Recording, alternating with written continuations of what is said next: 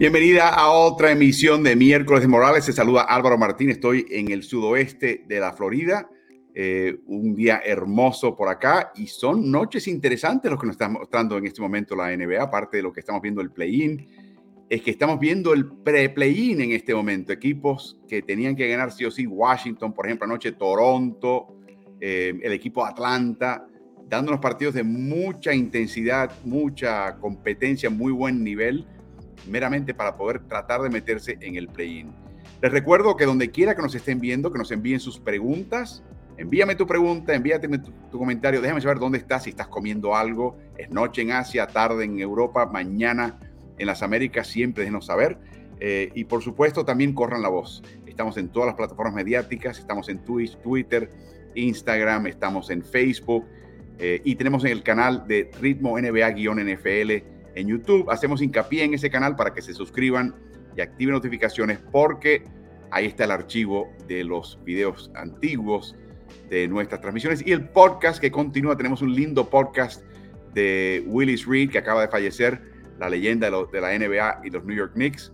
Eh, y su, el gran relato de su tremenda pelea contra todo el equipo de Los Ángeles Lakers frente a su banca en solamente su tercera temporada en la NBA a los 24 años de edad. Así que pasen por ahí y, y no solamente bajen y descarguen ese episodio, esa emisión, suscríbanse de una vez, estamos en Spotify, estamos en todas las plataformas principales. Desde Ponce, Puerto Rico nos acompaña el coach Carlos Morales, que en este momento, Carlos, eh, con Leones de Ponce recién inaugurada temporada, si no me equivoco, marca de 1 y 1 hasta ahora. No, 1 y 2, Álvaro, perdimos anoche en Quebradillas. Oh. Eh, eh, tuvimos, ganamos nuestro primer juego que fue en casa, el jueves pasado, luego el domingo fuimos a Mayagüez y pedimos un partido bien cerrado.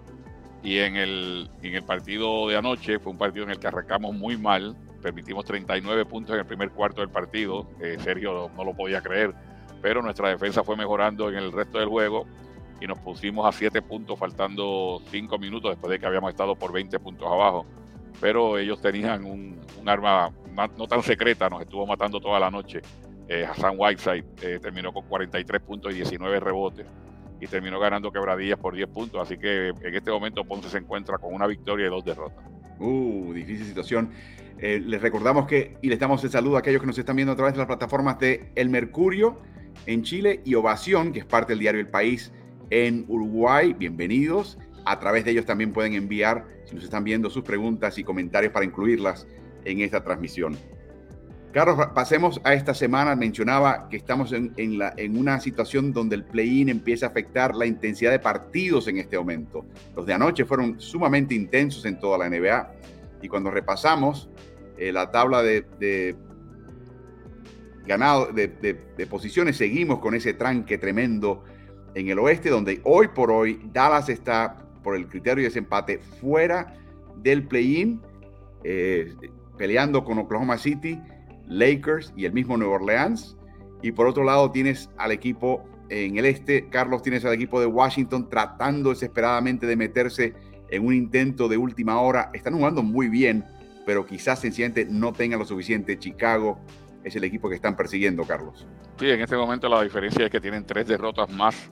O sea, la columna de derrotas es bastante importante en este momento, teniendo en cuenta que apenas quedan un par de semanas de temporada y quizás se le haya hecho un poco tarde a Washington para darle alcance a Chicago, tendría que haber también una caída de Chicago, o sea, no, no, no basta con que Washington siga ganando, eh, Chicago tendría que, por lo menos perder tres partidos más para que uno pudiera hablar de que de la posibilidad de pasarle por el lado.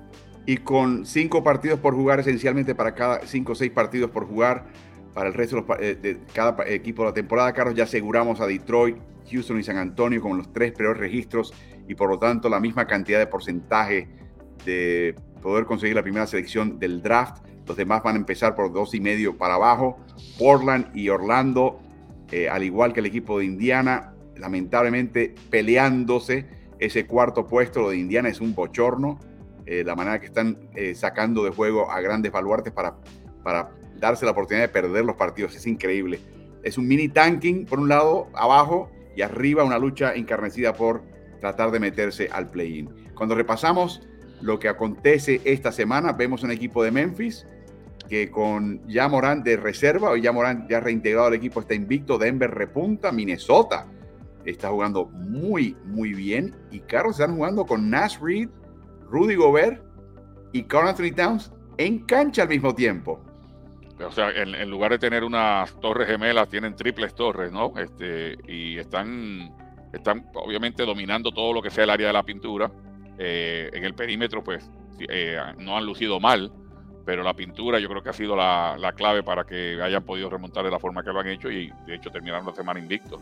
Y para que sepan, en esa situación tienen a, a Gobert de pivot, tienen a, Reed de ala pivot y tienen a Carl Anthony Towns de alero. Es increíble lo que puede armar ese equipo eh, y de la manera que están jugando. Vamos a ver si eso les, da rédito.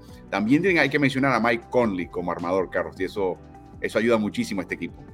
Sí, definitivamente que tener ese, esa persona que los calma en los momentos de, presión, eh, que, pareciera que él no siente presión en ningún momento, que eh, está jugando, de nuevo, sin la presión que uno tiene sobre los hombros cuando tiene que cargar un equipo porque no tiene que cargarlo, porque Conley es un veterano que sabe poner a las piezas en, su lugar y sabe quiénes son los jugadores que van a tener el grueso de la ofensiva. De hecho, en el caso de Carl Anthony Towns es así.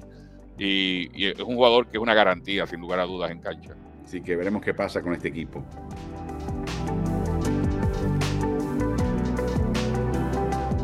Cuando hablamos de los entremeses, Carlos, eh, hay algo que te pregunté hace, hace varias semanas que empezaras a pensar y elaborar y nos acabas de dar tu, tu pensar al respecto y es, y esto pasa en realidad cada año, pero este año creo que es sobre todo más y más pronunciado y es el famoso eh, voto a fin de temporada regular, importante destacar a fin de temporada regular, de lo que llaman los cuadros de honor de la NBA, los All NBA Teams. Hay tres cuadros, o sea, 15 jugadores en total.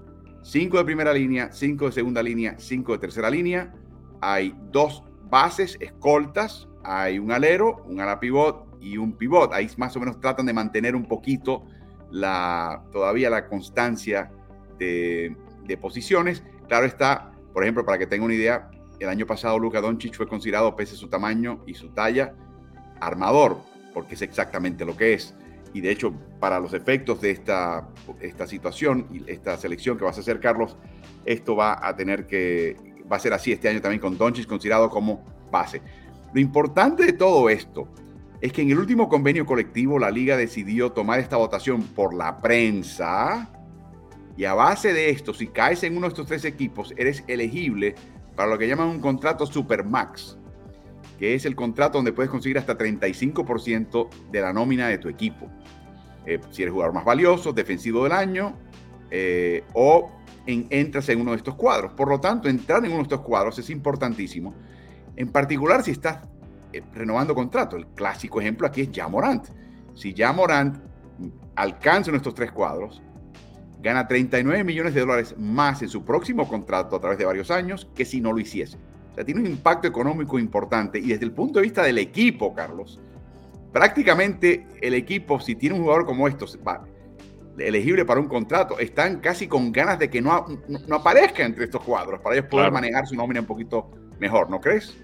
Sí, me imagino que esa, que esa ambivalencia la hay, ¿no? El jugador quiere figurar en uno de estos cuadros, su agente sin lugar a dudas, pero la gerencia diría, es, nos va todavía mejor, claro, la, publicidad y la promoción que recibe el equipo si tienes un jugador en uno de estos cuadros de honor, pues también hay que, hay que valorarla, pero el jugador, el, gerente general quisiera ahorrarse ese dinero que tendría que estar dando en, contratos futuros o, o como parte de la negociación, así que es un está en dos aguas muchas veces la gerencia en cuanto a esto. Sin duda alguna, Carlos. Y hay que mencionar algo más. Eh, el efecto de los jugadores que no jugaron una temporada completa.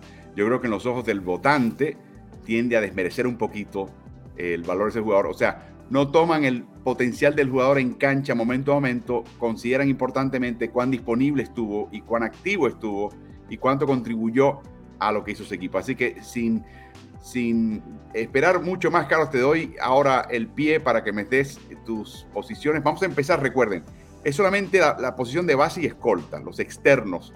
Y vamos a empezar por el, cuadro de tercera línea.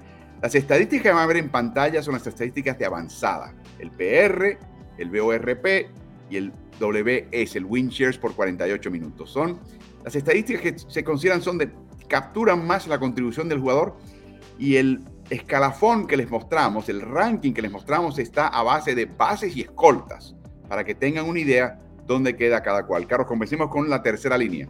Sí, antes de comenzar con la tercera línea, también quiero que, los que nos ven tengan una idea de cómo yo llegué a estos, a estos jugadores, porque sé que muchas veces se preguntan, bueno, ¿qué criterios se utiliza para poner jugadores en los cuadros de jugador más valioso, de más progreso, o en los cuadros de honor?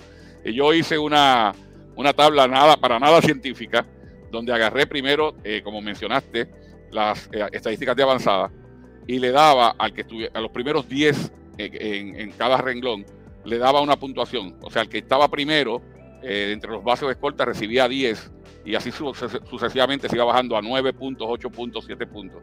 Pero hice lo mismo también con las estadísticas clásicas, o sea, puntos por partido, asistencia por partido, robos de balón por partido y hice algo adicional que fue darle puntuación al jugador de, eh, de acuerdo al lugar en la tabla que ocupa su equipo, porque creo que ese valor también hay que, hay que añadirlo.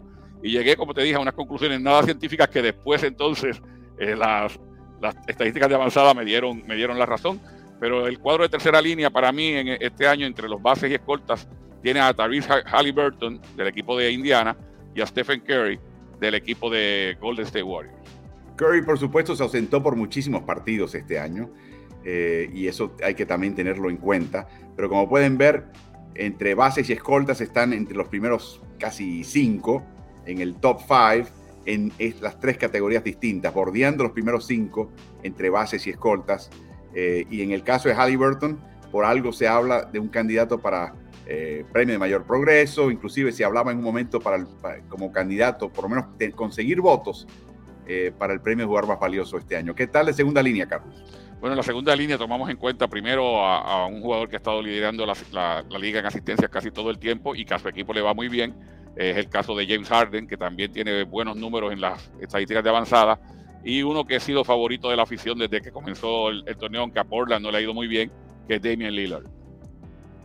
Bueno, en el caso de Harden, eh, se ausentó la primera parte de la temporada, pero en diciembre regresa y ha jugado extraordinariamente bien.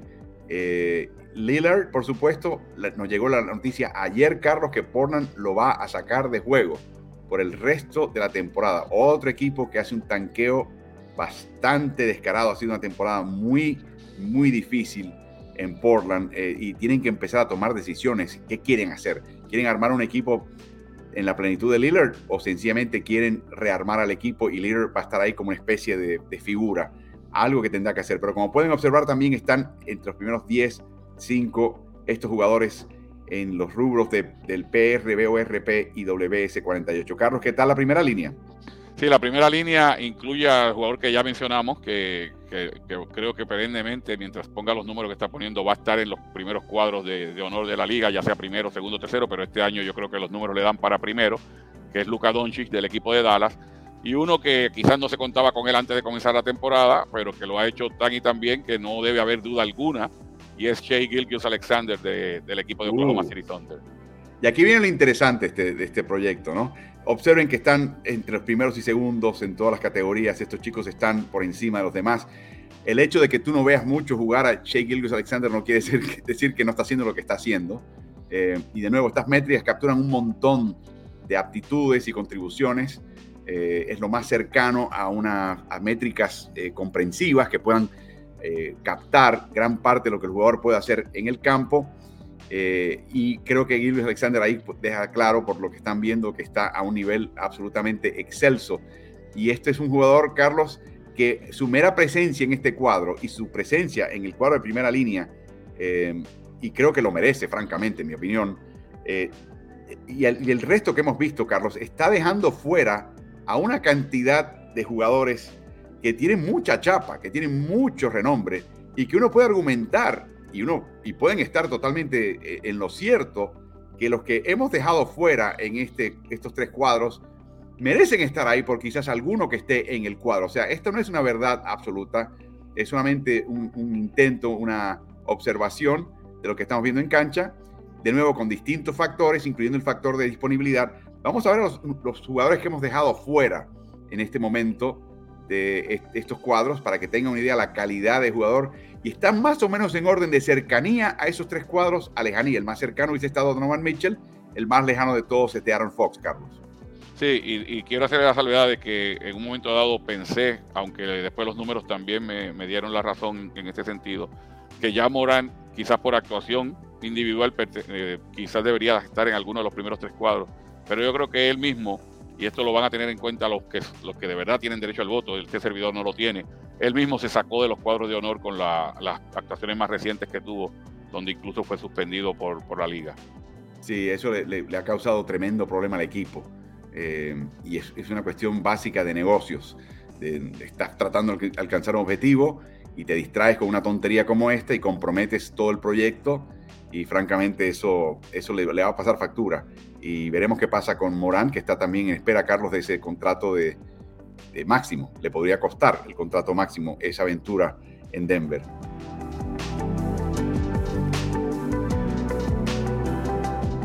Carlos, hemos hablado del load management.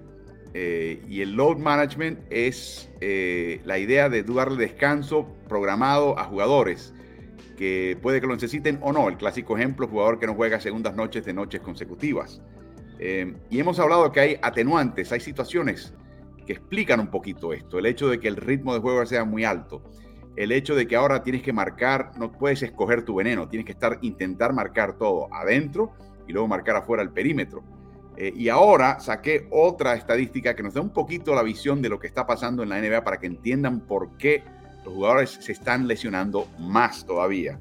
Eh, recuerden que en el año 17-18 el equipo de los Golden State Warriors tuvieron ese campeonato y ese éxito donde tuvieron la mejor defensiva de la liga permitiendo casi más de 110 puntos por partido, o más de 100 puntos por partido. La razón era que tenían el ritmo muy alto. Bueno, a raíz de eso, 22 equipos promediaron 18 millas recorridas, 29 kilómetros recorridos por partido. Repito, todo jugador estuvo en cancha en ese partido. Si sumas la distancia, no los pasos, no la velocidad, la distancia que recorrieron los 5 horas que estuvieron en cancha en todo momento, sumaban 18 o promediaban 18 millas, 29 kilómetros por partido. Al año siguiente se disparó a 22. Y en los últimos años se ha estado moderando, pero te das cuenta que la cantidad de equipos que superan esa distancia recorrida sencillamente no tiene precedente previo al 2018-19, Carlos. Y cuando examinamos a los equipos extremos, los equipos que recorren más y recorren menos, hay un par de temas. Estos son los equipos que recorren la mayor cantidad de distancia promedio tanto en millas como en kilómetros en pantalla, como pueden ver. Y tienes a San Antonio, tienes a Indiana, Indiana Oklahoma City, Charlotte, Orlando. El denominador común de este equipo, los equipos, quizás con excepción un poquito de Sacramento, que Sacramento también cabe ahí, Carlos, es que son equipos jóvenes.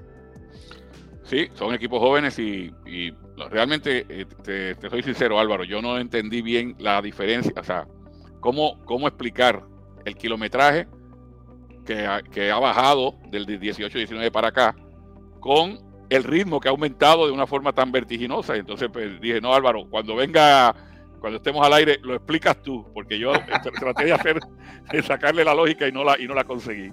La única explicación eh, aritmética y matemática es que, por ejemplo, los equipos tratan de contragolpear o buscar transición y no todo el mundo hace la transición al costado ofensivo o viceversa. No todo el mundo hace la transición al costado. O sea, el pase, largo de el pase largo de Jokic, por ejemplo. O el desgano de Luca cuando está discutiendo con los árbitros y se van los otros cuatro compañeros y él no se mueve porque está parado discutiendo con el árbitro. En ese caso se mide la distancia. Recuerden, la liga puede medir ahora la ubicación del balón, los árbitros y los jugadores en cancha. Tienen cada cual un chip eh, y eso les permite a la liga medir todo eso y por lo tanto vienen estas cifras que son provistas por la liga. Así que esa solamente sería mi única explicación aritmética, Carlos, que explica este fenómeno. Yo creo que me pregunto si la baja en los últimos años se debe al hecho de que los equipos están dándose cuenta, ¿sabes qué? Este, esto del corre-corre, ¿para qué intentar madrugar? Al contrario, si de 17 ocasiones solamente nos sirve y nos, funciona en dos. Eh, me pregunto, Carlos, si hay parte de eso. Bueno, de nuevo, el, el, mucho kilometraje o poco kilometraje no tiene nada que ver con ritmo, por lo que acabas de decir anteriormente. Y si vamos a, cosas que hemos mencionado anteriormente, el ritmo de juego aumentado. O sea que puede ser que haya equipos que digan, no, no nos conviene correr con esta gente, porque corren mucho, pero los, números dicen lo contrario, los números dicen que la liga ha ido hacia una tendencia de mayor ritmo, mayor cantidad de posesiones, por lo tanto esas eh, anotaciones que se han disparado.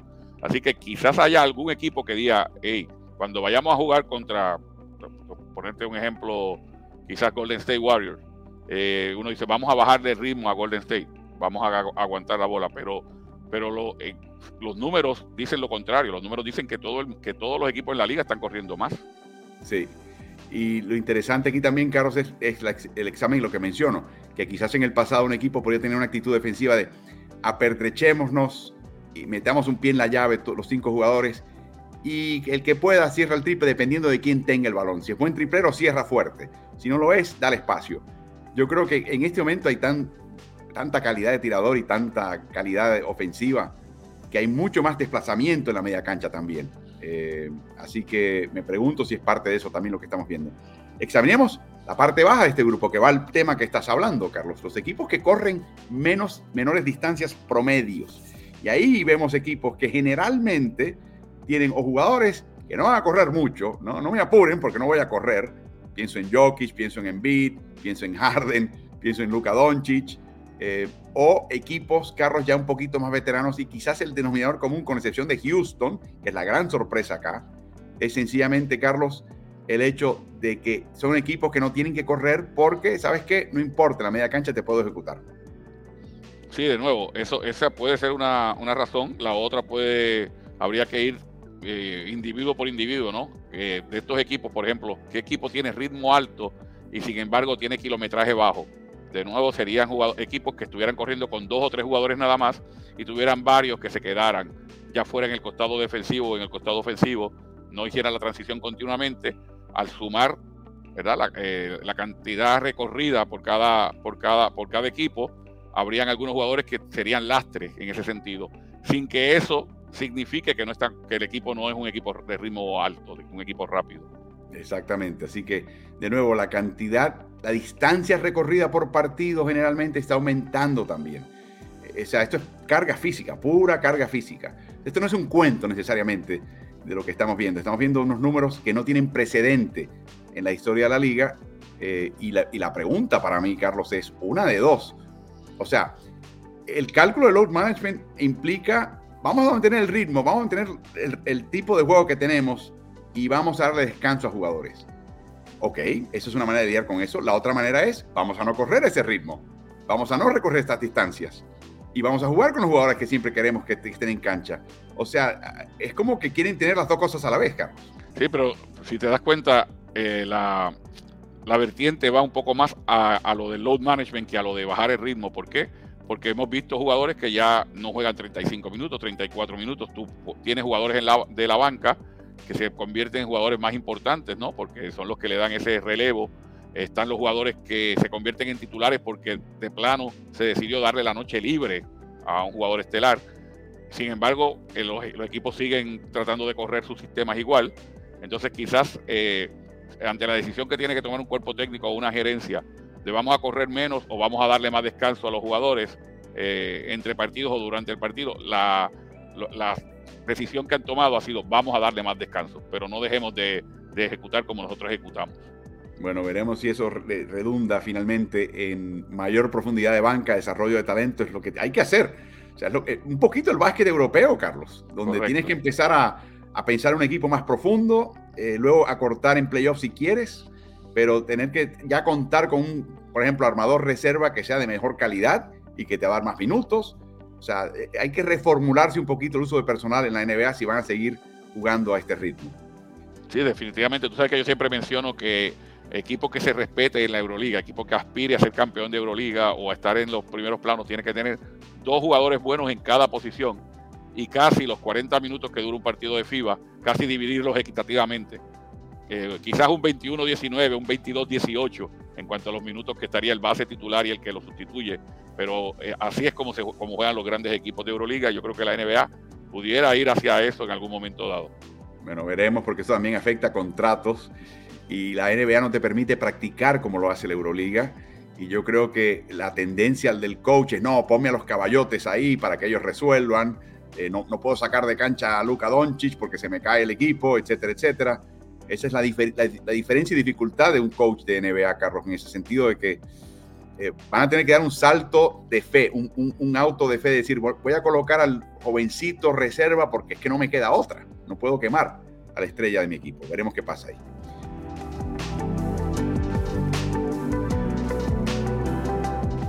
Hay un restaurante famoso en San Antonio, Texas, que se llama Rudy's Seafood, los mariscos de Rudy.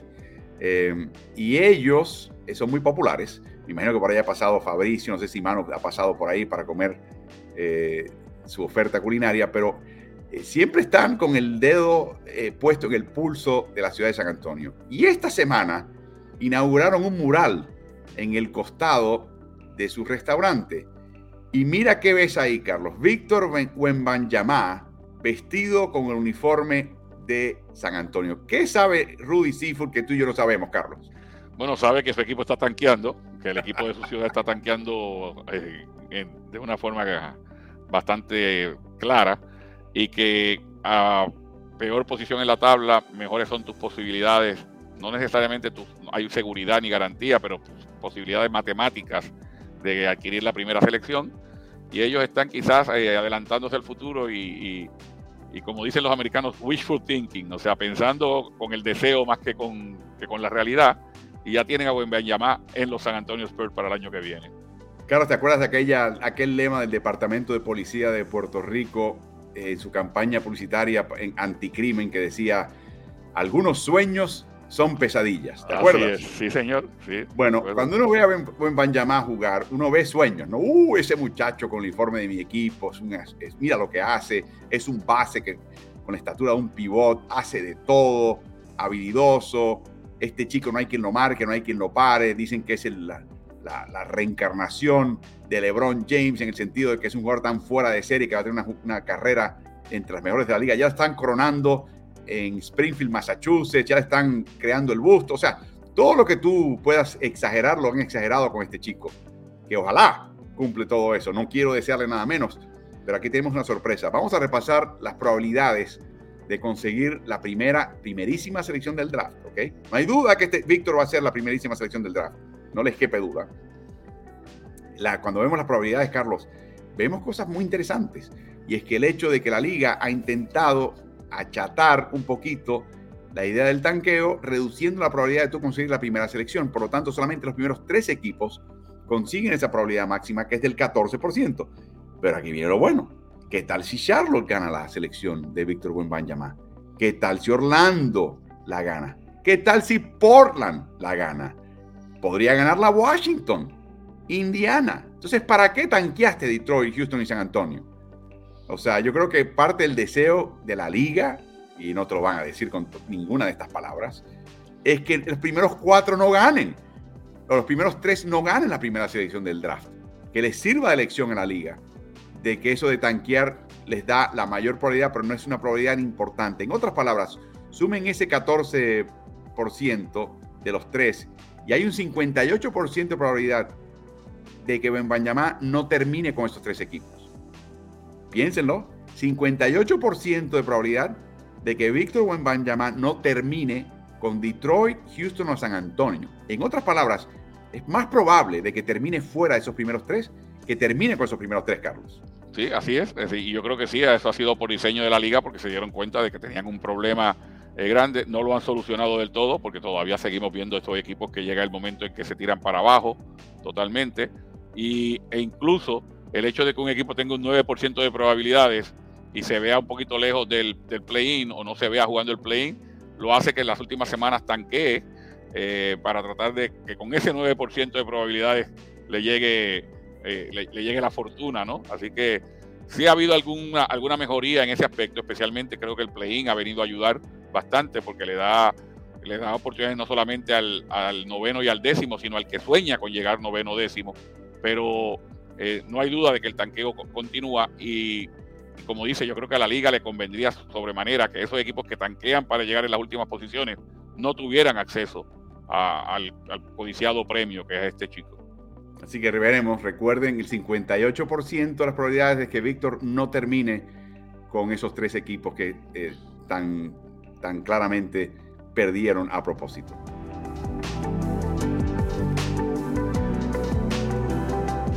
Esta semana pasada Phoenix perdió contra el equipo Los Ángeles Lakers, eh, derrota dolorosa para Monty Williams. Lakers y Phoenix, recuerden, eh, no se llevan. Hay una, rivalidad clara entre ambos equipos eh, y, eso, ojalá algún día los veamos enfrentarse en play-ins o playoffs, pero una dolorosa derrota en muchos sentidos y al final explota. No es la primera vez que menciona disparidad en cobros de faltas personales entre su equipo, menor cantidad, y el rival en su punto de vista, exageradamente mayor eh, cantidad. Esta vez la diferencia fue enorme. Y, esta fue, vamos a ver ahora toda la conferencia de prensa. La atención de medios completa de Monty Williams contestó la primera pregunta y se fue disgustado. Escuchen. Hablé con Joe por Dumars la semana pasada del tema, dice Monty Williams. Puedo sentarme aquí, gritar y quejarme de lo que pienso es un cobro, un silbato injusto. No lo es, con 46 intentos de tiro libre, atacamos nosotros también el aro. Me dan explicaciones de que intentamos uh, muchos tiros a media distancia y esas cosas. Pero jugamos un deporte físico, todos. Lakers tuvo 27 tiros libres en la primera mitad y terminaron con 46. ¿Cuántas veces has visto un partido con 46 tiros libres lanzados por un equipo? Está mal, no me interesan sus explicaciones, porque nos sucede con demasiada frecuencia. Otros equipos meten sus manos, otros equipos golpean, pero no a nosotros ese mismo de cobro. Estoy cansado. Ya cansa. Basta. 46 a 20 intentos de tiro libre, con Devin Booker jugando nuestro equipo. Él tuvo 12 intentos. Nuestra banca entera no intentó ni siquiera un tiro libre. Es algo que estoy ya cansado. Hemos hablado de este tema por un buen tiempo. No importa el rival. El partido previo, Shai intenta, no sé, 19 tiros libres. Es cansador. Estoy cansado de hablar del tema de tiros libres. Nuestros jugadores tienen que completar su trabajo, lo entendemos. Pero es una enorme disparidad. 46 tiros libres, y repito, 46 a 20 tiros libres. Eso es todo. Es todo lo que quiero decir. Uy, wow, ok. Eh, le valió ese comentario 20 mil dólares de multa. Eh, así que su billetera está un poquito más ligera, la de Monty Williams porque no puedes criticar el arbitraje aun si en tu opinión estás en lo correcto. Muchos de esos señores a veces emiten esos comentarios a, sabiendas y me pregunto si este fue el caso, pero la impresión que me da Carlos es que está harto, que esto es un tema, como él menciona, habló con Joe Dumas, que es el que supervisa la oficina de arbitraje, y esto destapa esta semana eh, una serie de gráficas muy interesantes, Carlos, que hablan de la enorme disparidad en la diferencia entre los tiros libres que intenta un equipo menos los tiros libres que intentan sus oponentes. Eh, y, y, esto es algo que siempre ha sido así en años pasados. Cuando vemos los equipos que intentan más que los oponentes, la diferencia entre el número uno, que es Los Ángeles Lakers, y el que le sigue es absolutamente descomunal. Es, es más del 50%. De hecho, hay más diferencia entre Lakers y Heat que entre el Heat y los Mavericks. O sea, y la posición 14. Hay mayor diferencia entre el 1 y el 2 que entre el 2 y 14, cosa que inmediatamente despierta un montón de hipótesis y, teorías de conspiración eh, increíbles. Vamos a hablar de este tema un poquito más adelante. Cuando examinamos el otro lado de la moneda, el lado donde está, se está quejando Monty Williams, tienes razón. Su equipo intenta 316 tiros libres menos que los que intentan sus oponentes. En el caso de Golden es todavía peor y vemos ahí a Nets y a Spurs y Thunder en este grupo. Así que intentamos dos cosas. Primero hablamos con la liga para que darle la oportunidad a ellos de darnos algún tipo de luz al respecto. Y la liga sencillamente nos contestó que no sería justo hablar de equipos en particular, eh, pero que sencillamente me aseguran que este tema en particular es algo que ellos revisan todos los años, que esto pasa todos los años y ahí tienen razón y que ellos no han detectado ningún tipo de patrón que sea injusto o particular. Eh, en otras palabras, las palabras de Joe Dumars, que mencionan directamente eh, Monty Williams, de que es estilo de juego, de que, por ejemplo, Phoenix intenta muchos tiros de media distancia, evadiendo el contacto en todo momento, que eso es cierto, eh, es parte de la razón por la cual ellos llegan a este punto. Eh, vamos a repasar un poquito, hicimos un par de tanteos estadísticos para, empezar a entender un poquito todo esto.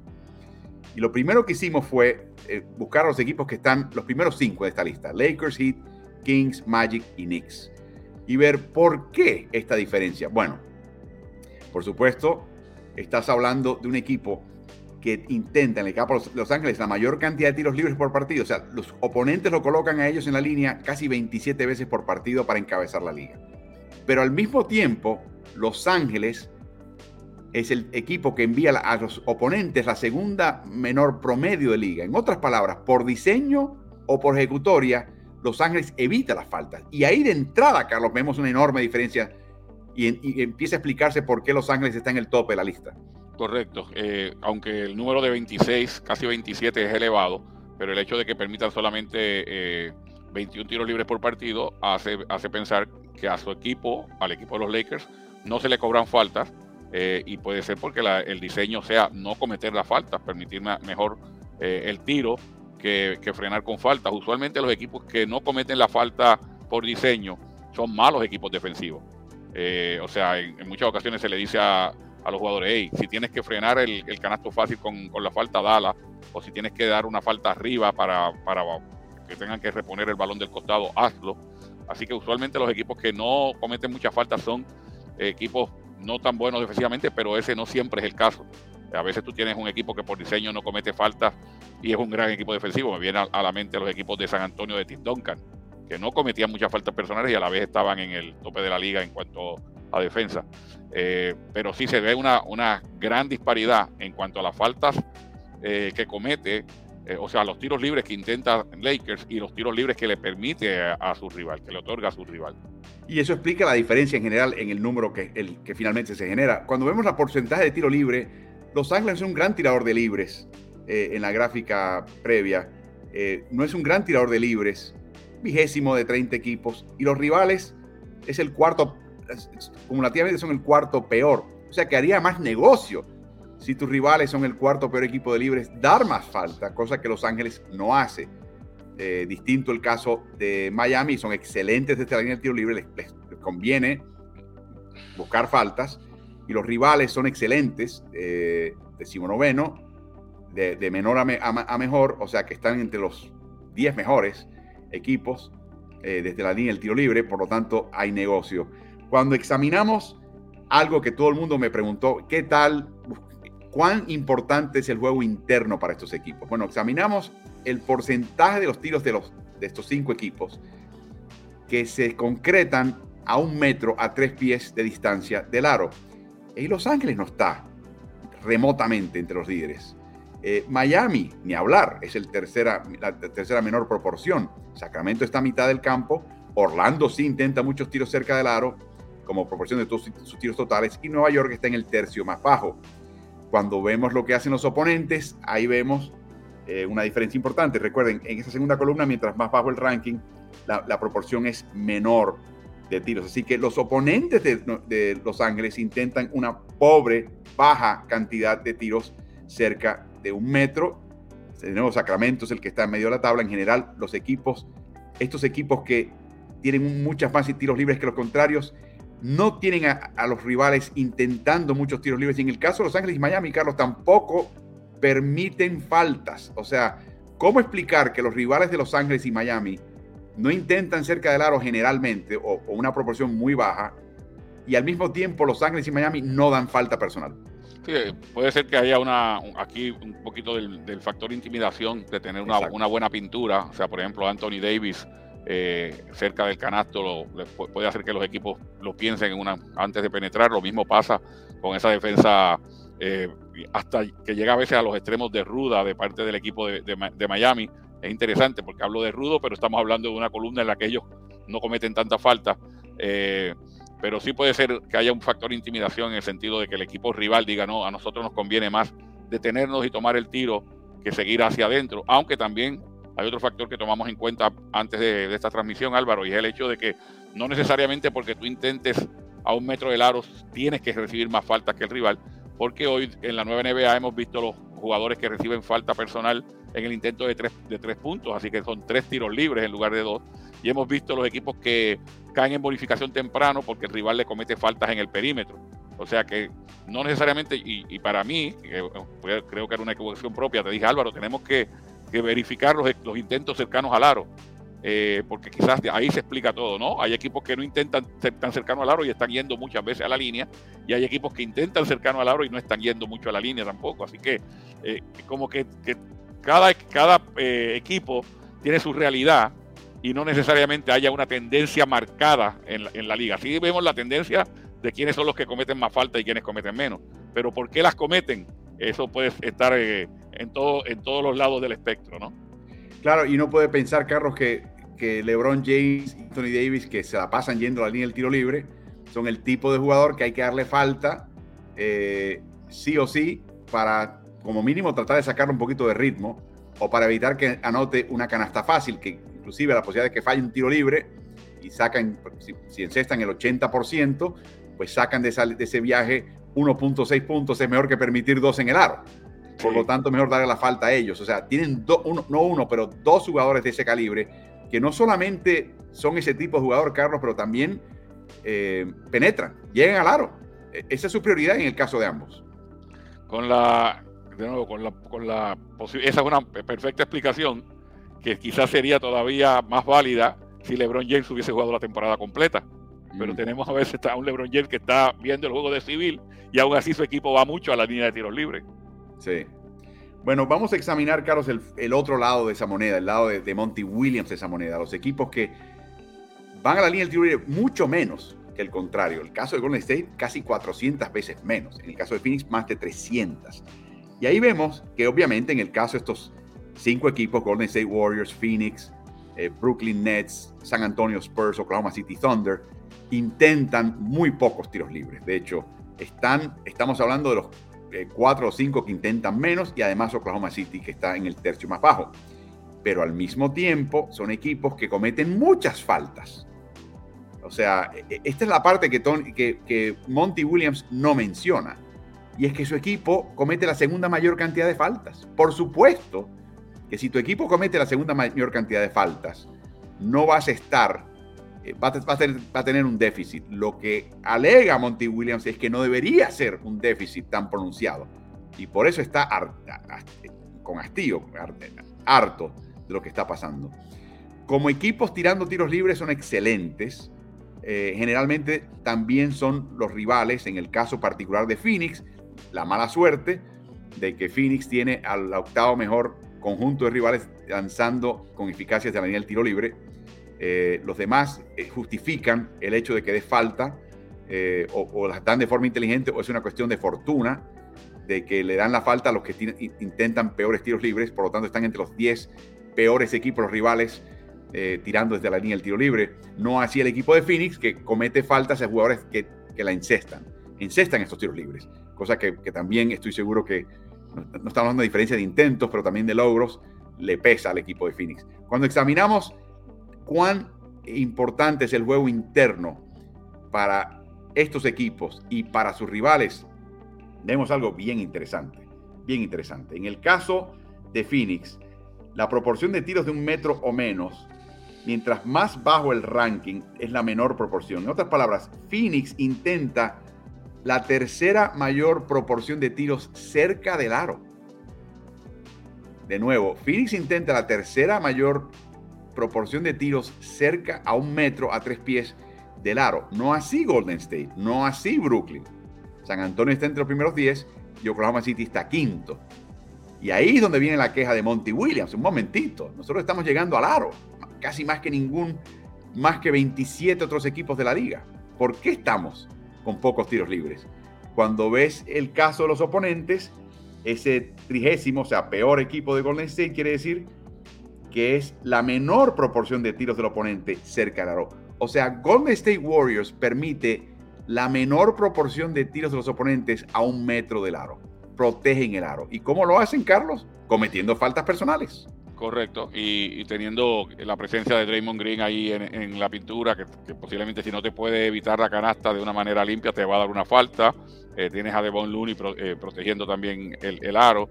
Eh, está interesante lo de Phoenix. Yo creo que lo de Phoenix se convierte, Álvaro, porque eh, alguna versión de estas, de estas tablas, yo creo que le va a llegar a la oficina de arbitraje. Y viendo esto, tiene un buen punto Monty Williams. O sea que eh, Monty Williams ha hecho la mejor inversión de su vida con esos 20 mil dólares que, de, multa. Porque muchas veces es, así. O sea, ellos saben que los van a multar. Ellos saben y dicen, no, no, necesito que me multen Necesito que esto cree un oleaje para que la liga de verdad tome cartas en el asunto, porque sí, cuando tú atacas tanto el aro, uno podría pensar, atacando el aro vas a, vas a ir bastante a la línea, te van a dar mucha falta, y que haya una discrepancia tan grande entre lo que él intenta y lo que intenta el rival, pues llegó un momento que dijo, hay que hacer esta inversión, que, que pudo haber sido de 50 mil, no de 20 mil, ¿eh? ¿eh? esta inversión económica, que es múltenme, pero más vale que esto se discuta en el, en el foro, en el seno de la liga, especialmente las reuniones arbitrales. Ustedes han visto el tiro desde el codo, desde, la esquina derecha, la línea del tiro libre de Chris Paul en, en, retroceso. Han visto un tiro similar que ha desarrollado Devin Booker. Devin Booker es el que promedia mayor cantidad de tiros libres en este equipo, seis y medio por partido. En cuarto lugar, o sea, en tercer lugar, ahora que se fue Michael Bridges, está Chris Paul con 2.8 tiros libres por partido. No son muchos. La pregunta es, si ese tiro en descenso, ese tiro en retroceso, ese evitar el contacto para poder zafar el tiro, le está pasando factura a este equipo. Eh, porque es lo que está viendo el árbitro. Ah, bueno, cuando veo a Chris Paul lo veo en, retirada. Cuando veo a Devin Booker lo veo evitando el contacto. Mira, no hubo contacto. Eh, y están eh, empezando a pensar de esa manera. Y no están cobrando, sobre todo, Carlos, cuando ellos tiran esos tiros, no hay falta, porque no le puede llegar el defensa a tiempo. Pero es quizás antes de eso, es cuando esté entrando y penetrando, que hay mucho manoseo y toqueteo, y eso no se cobra. Pero tú sabes que, eh, de nuevo, tratando aquí este momento de ser el, abogado del diablo, ¿no? Ok, Booker y, Paul, sácalos aparte por su estilo de juego, pero aún así, siendo yo Montevideo, digo, mi equipo es el tercero que más intenta a, a tres pies del aro, a un metro del aro o sea, de Andre Ayton, pues, ponle los otros nombres a, los jugadores, pero hay jugadores intentando cerca del aro y quizás no están recibiendo el respeto que reciben las estrellas de la liga, porque acuérdate que uno siempre habla de, uh, eh, penetró una estrella, hubo contacto, van a cobrar el foul, ¿no? En la mayoría de los casos, si no forma un berriche. Eh, véase, véase LeBron James, véase Luca Doncic, que cuando los tocan y no, no cobran nada, forman un berriche y se aseguran quizás que la próxima vez que penetre le, cometan la falta. Bueno, vamos a decir que los dos jugadores estelares de, Phoenix, Booker y Chris Paul, no son ese tipo de jugadores siempre estar atacando hacia el aro, pero hay otros que están cerca del aro, que están recibiendo quizás rebotes ofensivos o están recibiendo el balón cerca de, la canasta y no están, aún así no están teniendo eh, viajes a la línea de tiro libre. Sí, de nuevo. y lo último que quería mencionar, Carlos, muchos de los equipos que cometen falta cometen falta no solamente para enviar a la línea al jugador, cometen falta para evitar que penetre, cometen falta para que el jugador que, esté en el poste bajo, antes de que tire, le das el golpe para, que, para evitar que lo piense. O sea, hay que entender un poquito, quizás la, acumulación de faltas se da por otras cosas antes de que sea sencillamente una falta en tiro. Hay que entenderlo de esa manera. Y quizás es parte del esquema defensivo de ciertos equipos. Vamos a cargarnos de faltas porque por ejemplo no, podemos, no tenemos gente en el perímetro que pueda evitar penetraciones. Da la falta antes de que el jugador penetre o tire. Sí, eh, o sea, se dan las faltas también para frenar el ritmo de un equipo que le gusta correr y que, y que lleva ventaja numérica, pero de nuevo, todo nos llevaría a lo mismo. Tú das esas faltas al principio y que logras que el, rival saque al lado, ¿no? Pero eso lo puedes hacer cuatro veces por cuarto nada más, Álvaro. Desde la quinta en adelante se supone que estuvieras yendo a la línea de tiro libre. O sea, por donde quiera que lo mires en este momento, me parece todavía más, que hace más lógica el argumento de, de Mr. Williams. recordamos lo siguiente, cada año tenemos una versión de esto, los equipos cambian, eh, siempre hay equipos que están con muchas más, mucho más intentos de tiro libre que su rival, y en otro lado hay equipos que tienen mucho menos. Estamos tratando de dilucidar por qué. La respuesta es en parte por el diseño de los equipos, cómo juegan defensiva, cuál es su actitud ante la falta personal. Segundo, qué tipo de estilo de juego tienen. ¿Intentan mucho el tipo de tiro que provoca típicamente una falta o no? Eh, también, ¿qué tipo de defensiva tienen? ¿Es el tipo de defensiva floja que quizás obliga al equipo a cometer un poquito más de falta personal para subsanar el hecho de que la defensiva no es tan buena. Hay todo esto en juego y obviamente es un, tema delicado. La liga, consultamos con ellos esta semana, nos contestaron ayer, Carlos. La respuesta es sencillamente que no quieren entrar en el detalle de, por ejemplo, mencionar a un Lakers o a un Phoenix, porque no creen que es juicioso hacerlo, eh, pero que obviamente estudian este tema en particular, lo estudian cada año y que sus estudios dicen que no hay ningún tipo de prejuicio a favor o en contra de ningún equipo. Así que sin mayor prueba es solamente lo que ellos mencionan y lo tendremos que tomar como eso, pero es un tema muy interesante y esperamos haber no confundido más a nuestra audiencia en cuanto a este tema del exceso o déficit extremos de tiros libres netos.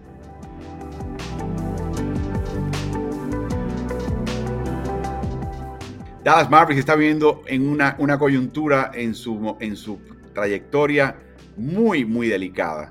Eh, este fin de semana perdieron dos partidos ante Charlotte Hornets. En el segundo, en Dallas, Charlotte jugó sin la Melo Ball, sin Terry Rozier, sin Kelly Oubre, sin Cody Martin. Eh, o sea, jugó un equipo esquelético. si ven en la alineación que cerró el primer cuarto, no lo pueden creer. Y ese primer cuarto lo ganó Charlotte 30 por 16. Nos pregunta desde Colombia Robert Restrepo. Hola, la reciente frustración de Luka Doncic podría ser la primera grieta en su relación con los Mavs. Señales de querer cambios de aire. Bueno, esa es la pregunta, Robert, que se hace todo el mundo en este momento. Eh, y queremos ir por parte. Eh, Dallas, eh, previo al partido anoche, había perdido 4 al hilo, 7 de los últimos 19, y tienen marca de 7 y 13 desde que efectuaron el traspaso por Kyrie Irving. Y por supuesto, después de ese segundo partido, Luka Doncic estaba totalmente destruido. No solamente escuchen el tono de voz, que es difícil escucharlo porque está hablando casi casi un susurro acerca de su verdadera desilusión con lo acontecido en el partido contra Hornets y el saldo de la temporada de Dallas. Es muy frustrante, no sé, lo puedes ver en mí en la cancha. A veces no siento que soy yo el que está ahí. Era el jugador que disfrutaba, sonreía, pero ha sido tan frustrante. Por muchas razones, no solo por el baloncesto. Bueno, pasemos a hablar del baloncesto. Este equipo, Carlos, ha tenido una eh, temporada muy difícil. Han tenido, ¿te acuerdas que hace un par de años que los Pelicans perdían partidos con ventaja? Eh, y, esa fue la diferencia de ellos clasificar o no. Sí. Bueno, Dallas está viendo algo similar. Han tenido partidos inexplicables donde han fallado los tiros libres, donde han ejecutado muy mal en el clutch al final de partidos en los cuales tenían ventaja en algún momento en el encuentro, eh, donde también han tenido las bajas de, de Doncic o cualquier otro jugador importante y no han podido subsanarlas. Eh, la, ausencia también de Maxi Cleaver, es un jugador que, pasa desapercibido, pero es importante en este equipo, coloca a todo el mundo en su lugar.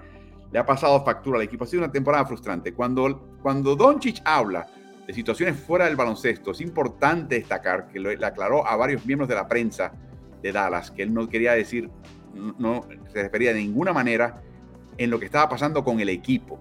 Aparentemente él está pasando por cosas de índole personal que le están pesando mucho.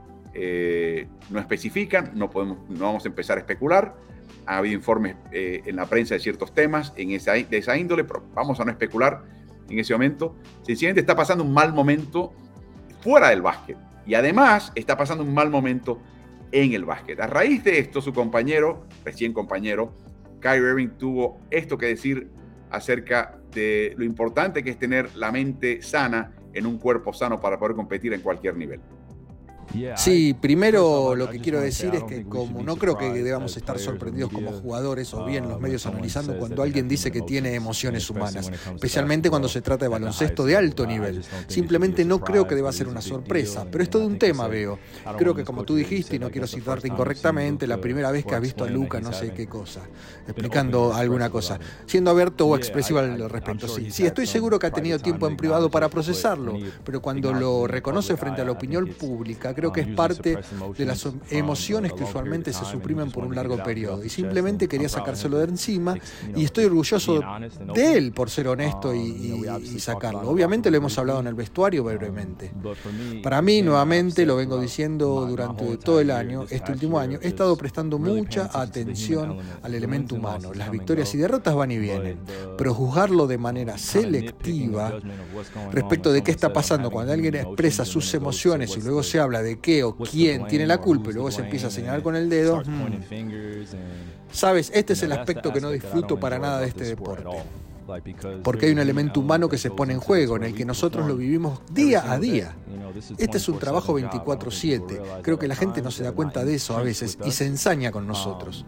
Pero repito, estoy agradecido de que fue honesto, debemos ayudarlo y estar con él lo mejor que podamos. Yo estuve pasando por mis cuestiones personales también en algún momento y pudimos realmente salir adelante, apoyarnos como hermanos y seres humanos y como humanidad. Debemos preocuparnos también. Las victorias y derrotas van y vienen. Yo solo quiero que esté bien y en paz. Lindas palabras de parte de Kyrie Carlos. Es un patrón que, y sabemos que estamos todavía en la época de luna de miel con este equipo, pese a, que le ha ido mal, en el caso de Kyrie Irving, pero todos los informes que nos llegan, particularmente los jugadores de Dallas, es que Kyrie Irving ha sido un compañero ideal. Ha sido un gran compañero, tanto en la cancha como fuera de la cancha. Uno que se ha expresado, pero, pero franca y, voluminosamente, ha sido Maxi Cleaver, diciendo me sorprendió eh, el tipo de persona que es, en cancha, fuera de cancha de nuevo, e, esto hay que destacarlo. Y creo que aprovecha Kyrie Irving no solamente para, eh, para mostrar solidaridad con Luca, pero también mandar a callar cualquier insinuación de que él es la razón por la cual Luca está eh, frustrado en este momento. Carlos, la frustración de este equipo viene bien atrás, ¿no? Ganan el campeonato y desarman el equipo de campeonato pensando que ese equipo había que recomponerlo. Estoy hablando del campeonato 2011. Eh, y ese fue el primer, la primera muestra de gerencia, Carlos, que no ha tomado pasos acertados. Trataron de traer a Porzingis, empeñan una fortuna por Porzingis para traerlo y emparejarlo precisamente con Luca. De hecho, una de esas eh, eh, joyas que entregaron fue la selección de Dallas de este año de primera vuelta condicionada a los primeros 10, en este momento está 11. Hoy por hoy esa selección va a Knicks a cambio en ese traspaso que hicieron por Porzingis. Eso no funcionó y luego cometen el año pasado el error garrafal, después de haberle ofrecido, después de haber, no haberle ofrecido a Jalen Bronson el contrato, la extensión normal de 4 años y 55 millones, 11 millones por año, ¿no? Se les olvida eso por un momento. Se le acerca el campamento de Bronson para decirles, hey, si me quieren hacer esa oferta antes de comienzo la temporada previa, estamos dispuestos a firmar Dallas lo ignora y luego Jalen Bronson tiene la temporada que tuvo, donde en el final en los playoffs se convirtió en el baluarte y le, quitó, se quitó la venda, le quitó la venda a la NBA. Hicieron cuenta del tipo de jugador que era, que no solamente era un, era un ayuda base o un lindo complemento, era un tipo que tenía muy buenas decisiones, podía cargar con el equipo y ganar partidos de playoffs contra Utah y era el Utah pleno. Así que, Carlos, había una cantidad de errores de este equipo a nivel gerencial. Traen a Nico Harrison, que no conoce de básquet, ejecutivo de Nike, conoce a todos los jugadores y ese fue su gran eh, acervo, el rasgo que buscaba el equipo. Traen a Jason Kidd como técnico y le dan ese, ese contrato Supermax a, de renovación a Luca de 5 años y 233 millones, de los cuales restan ahora solamente 3 años al terminar esta temporada, Carlos. Y yo creo que en el momento que firman ese contrato, la gerencia siente la presión tremenda de, llevar a este equipo a un campeonato. Además, el equipo llega a la final de conferencia el año pasado. O sea que pone la vara bien alta el, equipo el año pasado y luego se les va Jalen Bronson por nada. Y deciden hacer el cambio ahora de enviar a Spencer Dinwiddie, enviar a Dorian Finney-Smith al equipo de Brooklyn eh, a cambio de Kyrie Irving para ver si entre esos dos podían eh, conseguir y llegar más lejos de lo que estaban haciendo antes, Carlos. ¿Qué te parece la toma de decisiones de este equipo en general? Bueno, lo primero que me, que me viene a la, mente, Álvaro, es que eh, para mi gusto, ¿no? ¿no? No, necesariamente tienen que, coincidir conmigo, pero yo creo que ellos se rindieron con, con Porzingis muy rápido, muy temprano. Yo creo que hay jugadores que les toma más tiempo eh, llegar al máximo de su potencial. Porzingis todavía no está en el máximo de su potencial, pero está bastante alto con lo que ha demostrado Washington. Ellos se dieron cuenta o, pensaron que él y, y, Luca nunca iban a ser la pareja que ellos pensaron al principio y se rindieron con él. Lo segundo es que los equipos a veces tienen que tomar una determinación de cómo yo voy a ganar, cómo pienso ganar. Eh, si mi equipo es mediocre en defensa, puedo hacer una de dos cosas. O tratar de mejorar esa defensiva, o rendirme porque mi equipo es mediocre en defensa, convertirlo en malo en defensa y convertirlo en el mejor equipo ofensivo que yo lo pueda convertir. Y esa fue la decisión que tomó Dallas. Yo creo que hacerse los servicios de Kyrie Irving, sin lugar a dudas, que te iba a mejorar la, ofensiva, pero tú diste dos jugadores que son baluartes defensivos en un equipo que no defiende, que casi no defiende y que tiene que tener, especialmente en el caso de Dorian Finney-Smith, era el, especialista defensivo, que iba desde la 1 hasta la 4, y a ese jugador lo perdiste. Y una de las cosas que hemos visto es que Dallas, como mencionaste anteriormente, no puede proteger ventajas. En el clutch puede ser que jueguen ofensiva por turnos, y en defensiva los equipos le anotan muy fácil en los momentos definitorios de un partido, y eso le ha costado juegos últimamente. Así que eh, viéndolo desde afuera, ¿no? Yo creo que Dallas lo apostó todo a que Kyrie Irving le iba a mejorar la ofensiva tanto que no importaba si la defensiva se, se caía un poco y la, y la, realidad es que se ha caído bastante. Bueno, vamos, vamos por partes, Carlos. Vamos a recordar también algo que, que dijo Mark Cuban en la temporada 2017-18, fue creo que en febrero del, del 2018. Probablemente no se supone que diga esto, lo dijo en un podcast con Dr. J, Julius Irving pero recién cené con algunos de nuestros jugadores y aquí estamos. No competimos por una plaza en playoffs. Les dije, miren, perder es nuestra mejor opción. El comisionado Adam Silver odiaría escuchar esto, pero al menos me senté con ellos y se los expliqué. Y les expliqué nuestros planes este verano y que nunca más haremos tanking. De nuevo, bueno, ese comentario fue público, le llegó al oído de Adam Silver y le, contestó a Cuban con una multa de 600 mil dólares, eh, que es increíble. Pero en ese momento, el perder le dio una quinta selección global del draft, la que intercambió Dallas con Atlanta y ficharon a Luka Doncic y Atlanta se quedó con Trey Young. Así que, de cierta manera, hablábamos de la inversión de Monty Williams de hablar contra el arbitraje y que le multaran 20 mil dólares.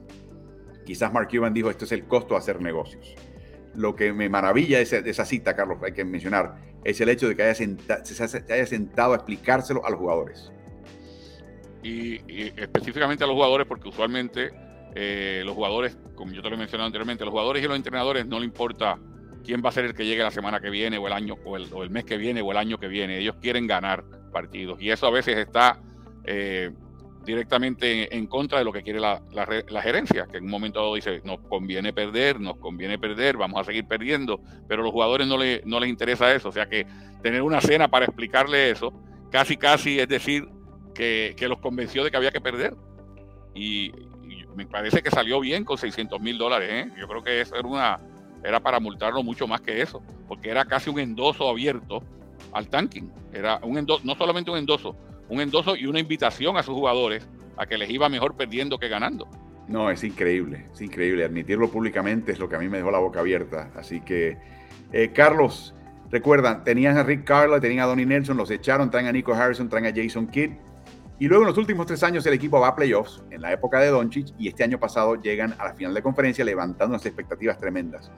Pero si está un poquito machacado Luka Doncic, algo tiene que ver con el tren que él ya ha llevado en los, eh, sobre todo entre temporadas. Eh, y esto es un tema que por supuesto a Mark Cuban no se lo pregunte porque él va a reventar en ese sentido. El 26 de mayo fue eliminado por Golden State en playoffs, en la final del oeste. El 9 de junio, o sea, un par de semanas después, comienza una preparación física porque vemos imágenes de él haciendo ejercicio en Instagram, en su cuenta de Instagram, el 15 de junio. Inicia las prácticas de la Selección Nacional de Eslovenia el 30 de junio, después de dos semanas de práctica, eh, tienen una mini clasificación a la Copa Mundial, un par de partidos que termina el 3 de julio con una victoria contra Suecia.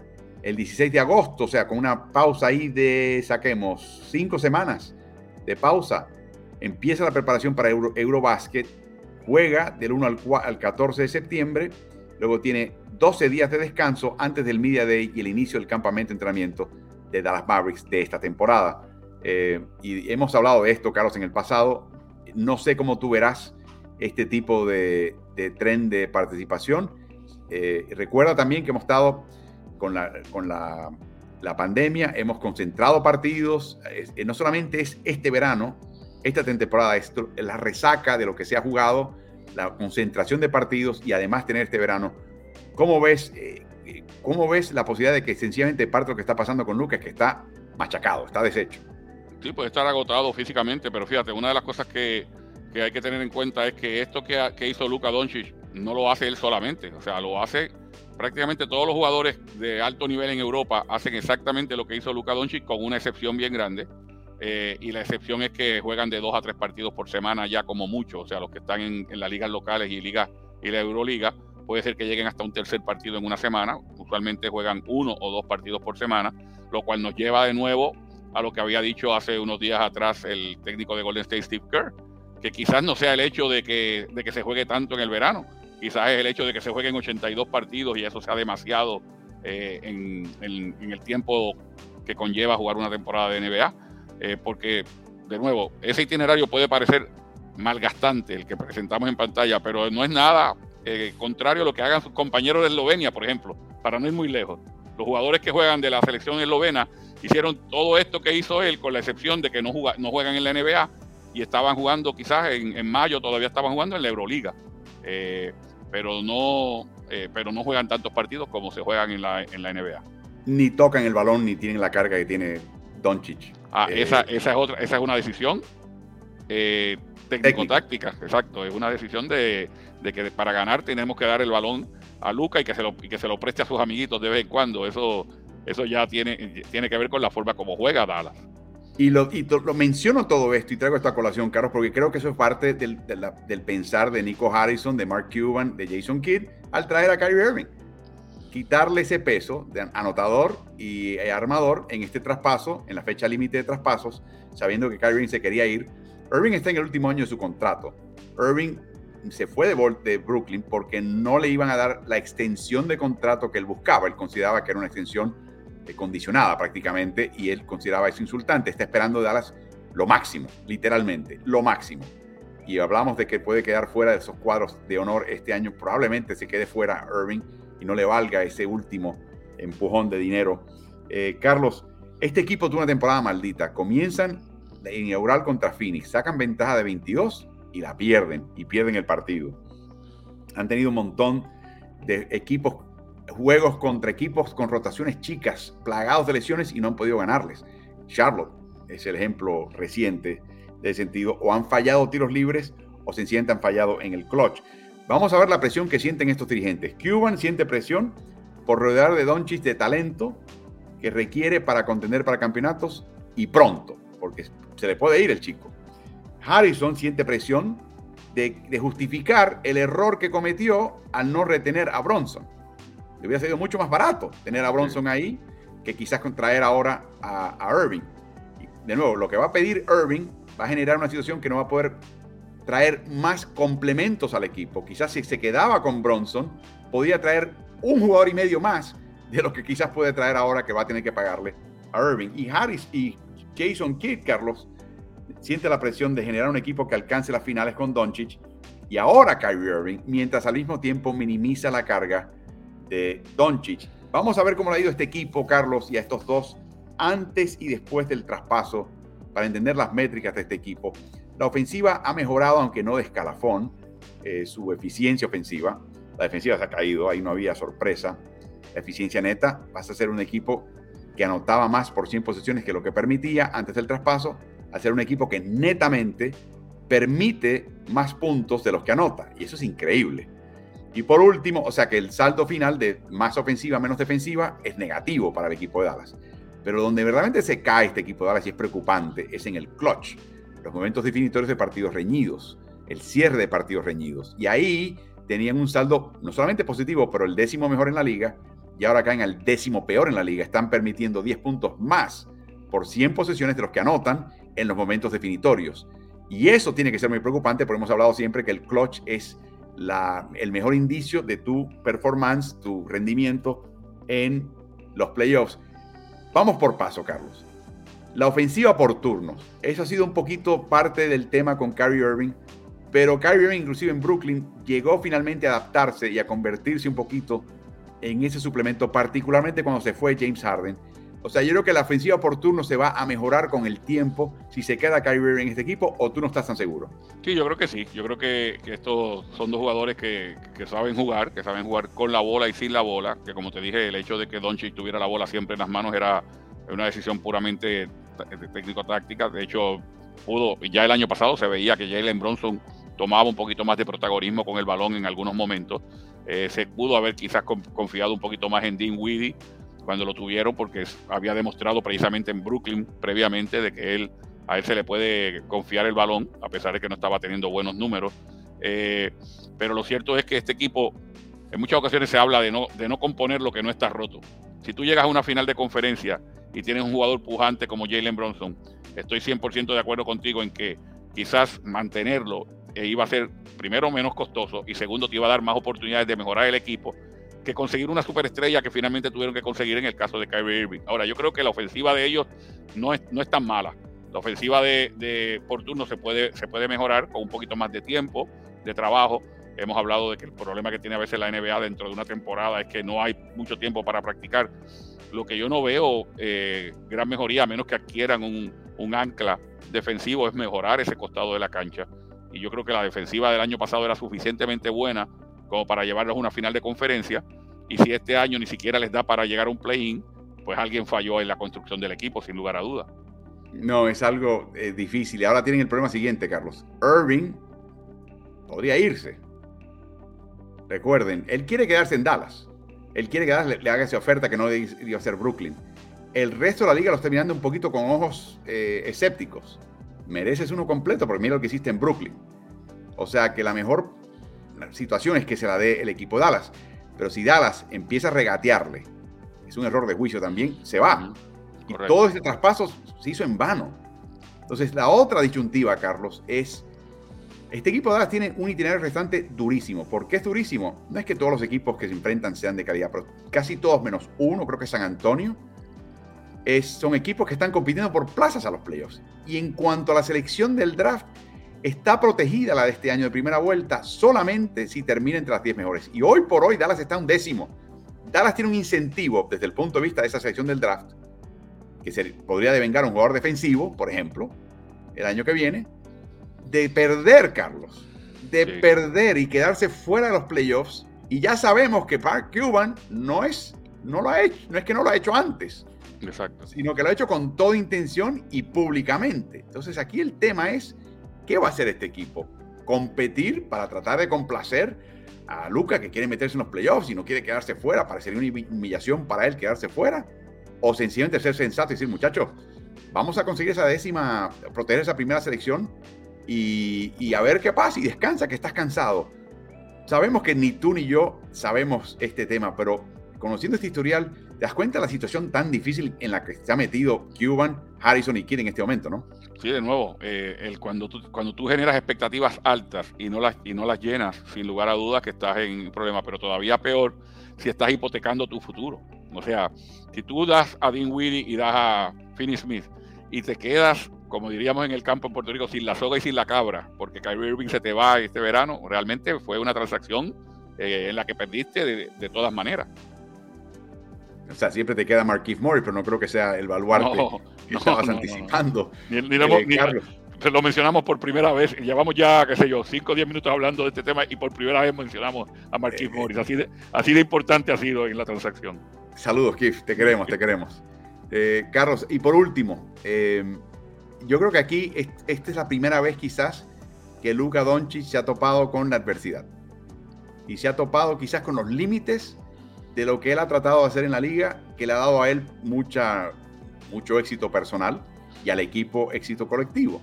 Em, y creo que ahora hace falta un autoexamen de su parte también, eh, en varios renglones. Por ejemplo, el tema de las faltas técnicas y las discusiones con los árbitros. Em, el tema defensivo. Em, y por último, Carlos, eh, también el tema de las expectativas. A mí la impresión que me da para contestar la pregunta de Robert Restrepo, es que Luka Doncic, por más joven que sea, no es el tipo de jugador que se quiera ir de este equipo, Carlos, y, buscar nuevos lares, como quizás lo haya hecho en el pasado Kyrie Irving. Yo creo que este chico sigue teniendo esta ilusión de que va con un solo equipo eh, ese es su hogar, ahí se queda y con él construye y es muy bonito construir algo con el equipo que te, que te seleccionó inicialmente y que empeñó una fortuna por adquirirte. O sea, yo no veo a Luka Doncic mirando los equipos de al lado, coqueteando con nadie más.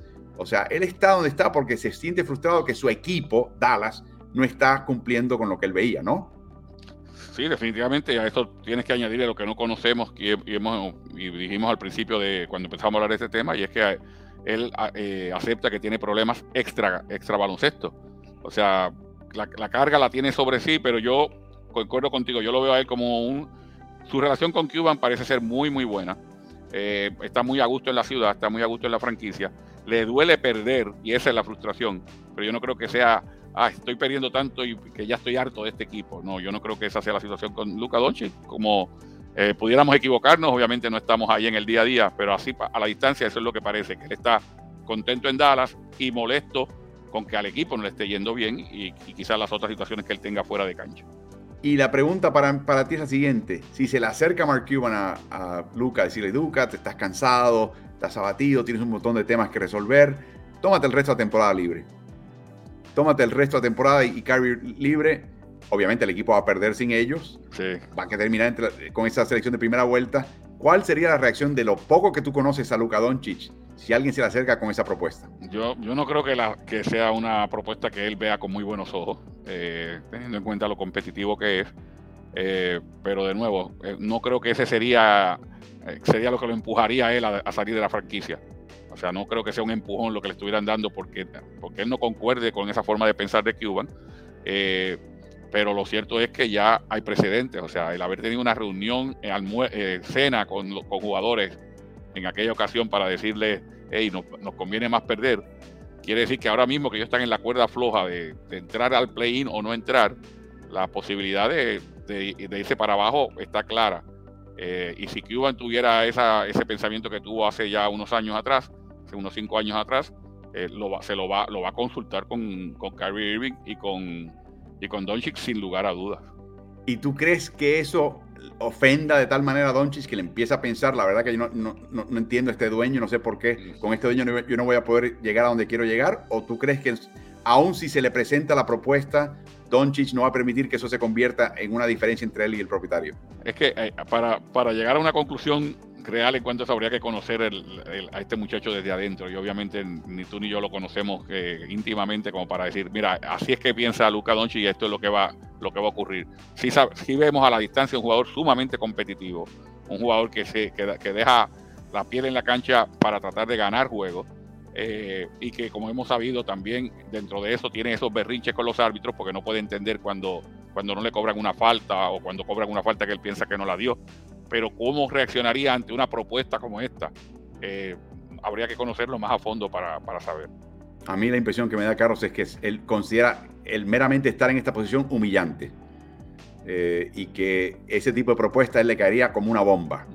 Yo creo que Mark Cuban tiene que tener mucho cuidado en este caso porque se usa en la línea que si él cruza va a dejar una impresión que va a ser indeleble eh, y tiene que, tiene que pensarlo de verdad en ese sentido es, muy duro todo esto. Lo único que tiene a su favor este equipo, Carlos, eh, es el hecho de que la relación entre ambos es normal, entre Kyrie y Luca. Hasta ahora Kyrie ha sido un ciudadano eh, partícipe, cooperador, positivo en el equipo. Sabemos que ese no ha sido el historial, que eso no se mantiene, pero por lo menos por este momento, menos que hasta que se firme ese contrato, esa renovación, ese va a ser el caso. Hay un pequeño tema interesante que apunta, y es el último comentario, Carlos, a Jason Kidd cuando hacen un pick and roll, donde Kyrie es el que coloca el bloqueo y se libera, Luca, pase lo que pase en la jugada, que a veces descargan un pase al perímetro para un triple de un tercer jugador, o un pase adentro para un jugador que corta, pase lo que pase, cuando esa situación sucede, Dallas anota 160 puntos por 100 posesiones. Si tú superas los 110, estás ya bordeando las marcas de liga. Sí. En esa, en esa versión, cuando haces la inversa, Luca colocándole pantallas a Kyrie Irving y Luca Doncic es el primero en admitir que él colocando pantallas no sirve. Lo peor que hace en una cancha, dice. Es 150, Carlos. Miren este pase. Miren este pase genial, preciso, que desemboca en una canasta de triple. Pero imagínate, Carlos, tienes esa jugada, 160 cuando Kyrie bloquea en el pick and roll 150 cuando Luca bloquea en el pick and roll. ¿Tú sabes cuántas ocasiones por partido lo ha intentado Dallas? Una u otra versión. Tres. Veces? Tres por partido. E, eso es criminal, Carlos.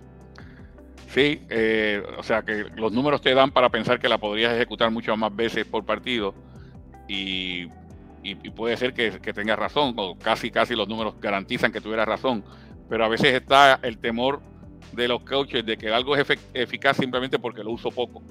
Mientras más lo use, más los rivales se van a, a pertrechar contra eso, se van a preparar contra eso y va a perder e, eficacia lo que estoy haciendo. Eso, eso ocurre bastante, especialmente si es una jugada especial para cerrar cuartos o para momentos específicos del juego.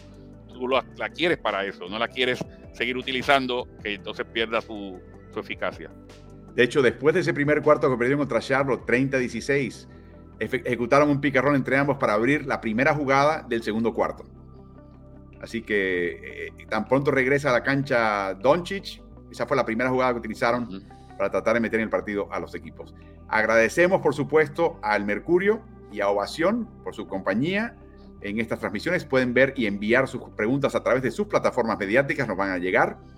Y por supuesto, agradecemos al coach Carlos Morales que tiene la tarea ahora eh, en, de Leones eh, y, regresa a la práctica del día de hoy. A Carlos lo pueden hallar en sus redes sociales, arroba el coach C. Morales, arroba en Instagram, arroba coach C. Morales en Twitter. Carlos, gracias por acompañarnos. Disfruta la semana. Nos veremos ya la semana entrante. Estamos acercándonos ya a los playoffs. Quedan solamente cinco partidos. Es la recta final de la temporada regular de la NBA. Gracias Álvaro y gracias a todos los que han estado conectados. Nos vemos la semana próxima. Nos veremos. ¿Y tú? ¿Estás en ritmo?